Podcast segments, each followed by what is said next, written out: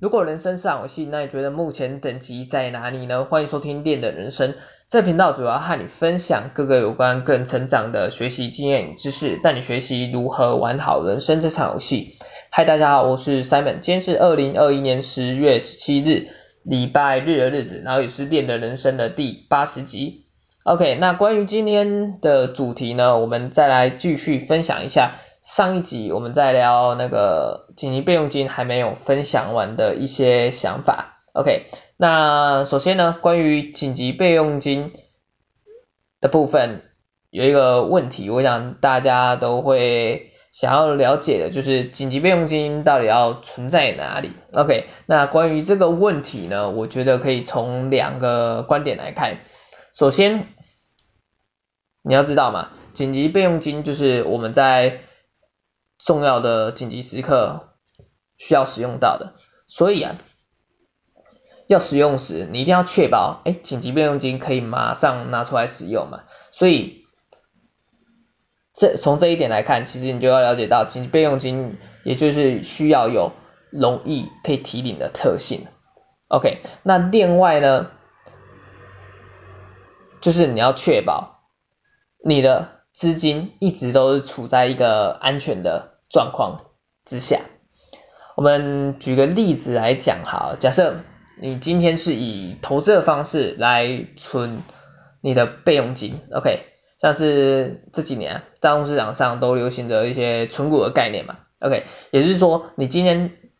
的备用金呢是用股票方式来储存好了，那当你真的需要使用它时，你一定需要把它转换成现金的方式，你才可以来使用嘛，OK，所以你一定会需要卖掉你手上的部分一部分的那个股票来进行变现的动作，OK，那如果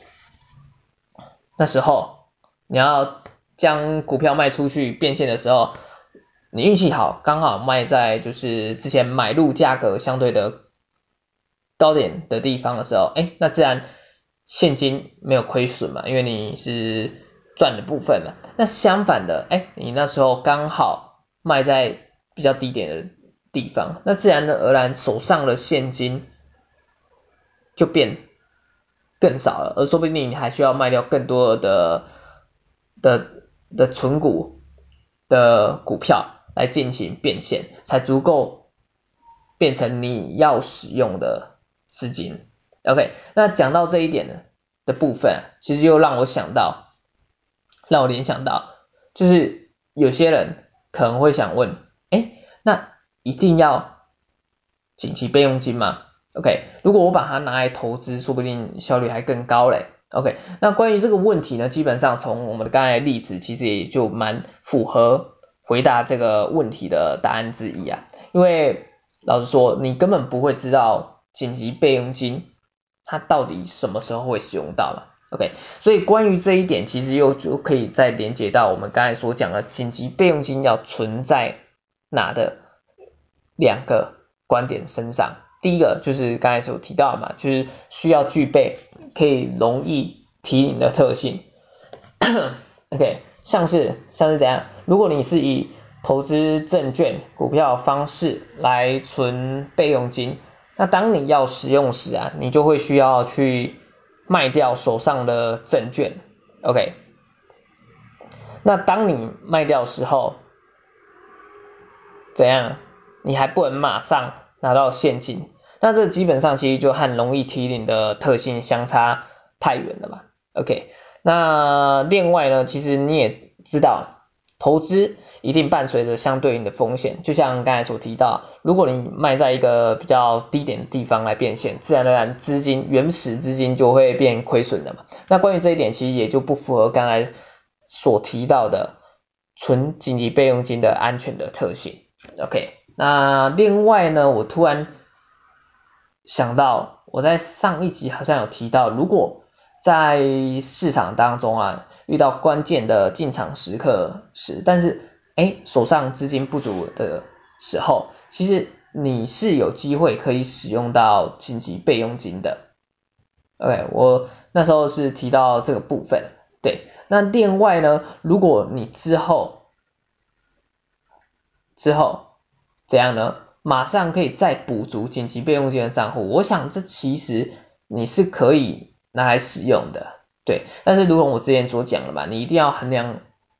到其中的利弊，因为投资一定有风险，你无法保证市场一定朝着你所预料的状况所进行嘛。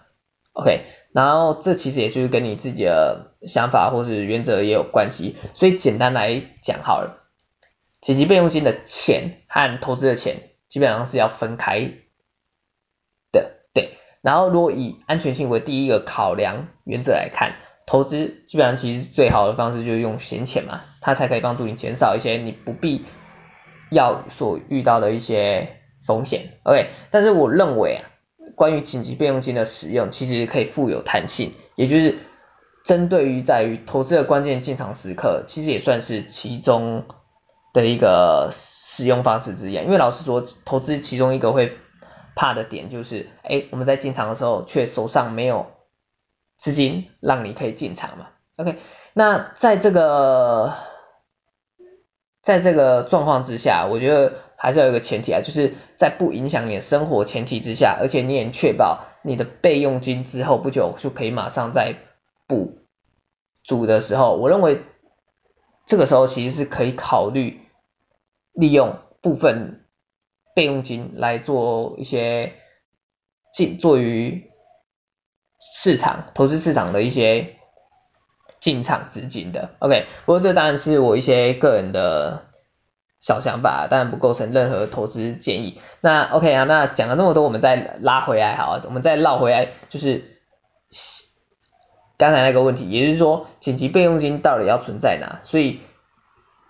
首先，你要拥有两个观点，也就是存紧急备用金的时候，第一个你要具备可以容易提领的特性。OK，那第二点，你要确保你的紧急备用金它的安全性。OK，那明白这两个道理之后，你就会想到，哎，那不就以现金的方式来储存，就可以满足这个两个条件？嗯，对啊，没错。所以通常也会建议你可以开一个怎么讲？开一个额外的银行账户户头嘛，来储存备用金。那另外关于这个账户的理财管理啊，其实又是一个可以另外一个可以探讨的话题。不过下次有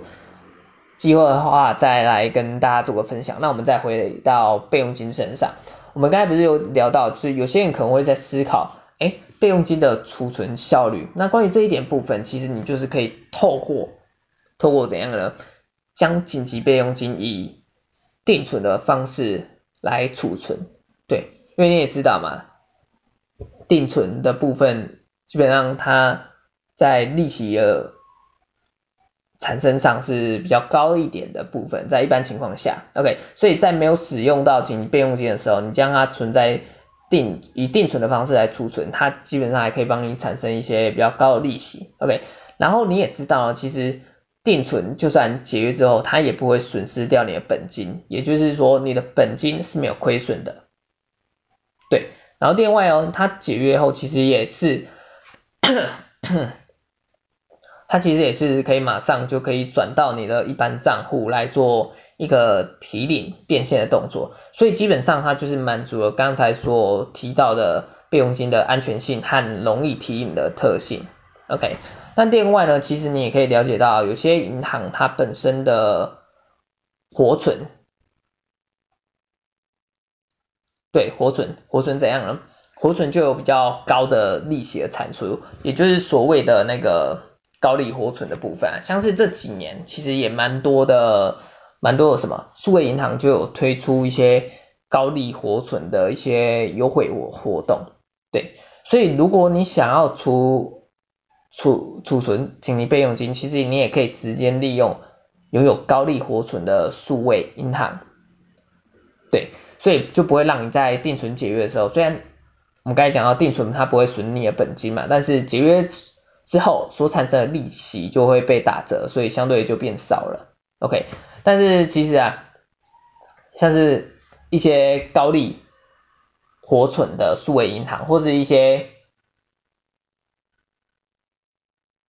一些怎样拥有不错的定存利率的银行，其实你都可以搭配使用啊。因为你要了解到，其实大部分的那些高利活存的数位银行，其实他们都有金额上的限制，也就是你的储存存款金额啊，到达一定金额的上限的时候，可能存款超过多少，超过部分它就没有再享有高利活存的优惠了。所以这时候其实你可以再将哎超过的部分的金额再转移到利用其他的定存，不错一些定存的利率的银行再做搭配，或是其实你也可以再去找一些高利活存，再继续存你的紧急备用金部分，其实也是 OK OK。那关于刚才讲到那个定存的部分啊，有时候如果怎怎样讲？有时候，如果你的紧急备用金是一笔蛮大笔的金额的时候，其实可能是十万、十几万、几十万诸如此类，你可以再利用利用什么分批储存的策略，来让你的备用金的应用方式变得更有弹性。对，像是可以分成两万、三万、五万诸如此类这样存，对。那一旦你碰到需要使用的时候啊，其实你就不用不用怎样，不用一次都把你整个一大笔的那个定存的资金都节约掉啊，对啊，因为你像相对上你损失就让你整个利息就完全损失掉了嘛，对，所以如果你以这种分批定存的方式，其实。当你遇到要使用紧急备用金的时候，其实你只要选择其中一笔离你想要的金额数目比较靠近的一笔的存款来进行解约的时候，其实你就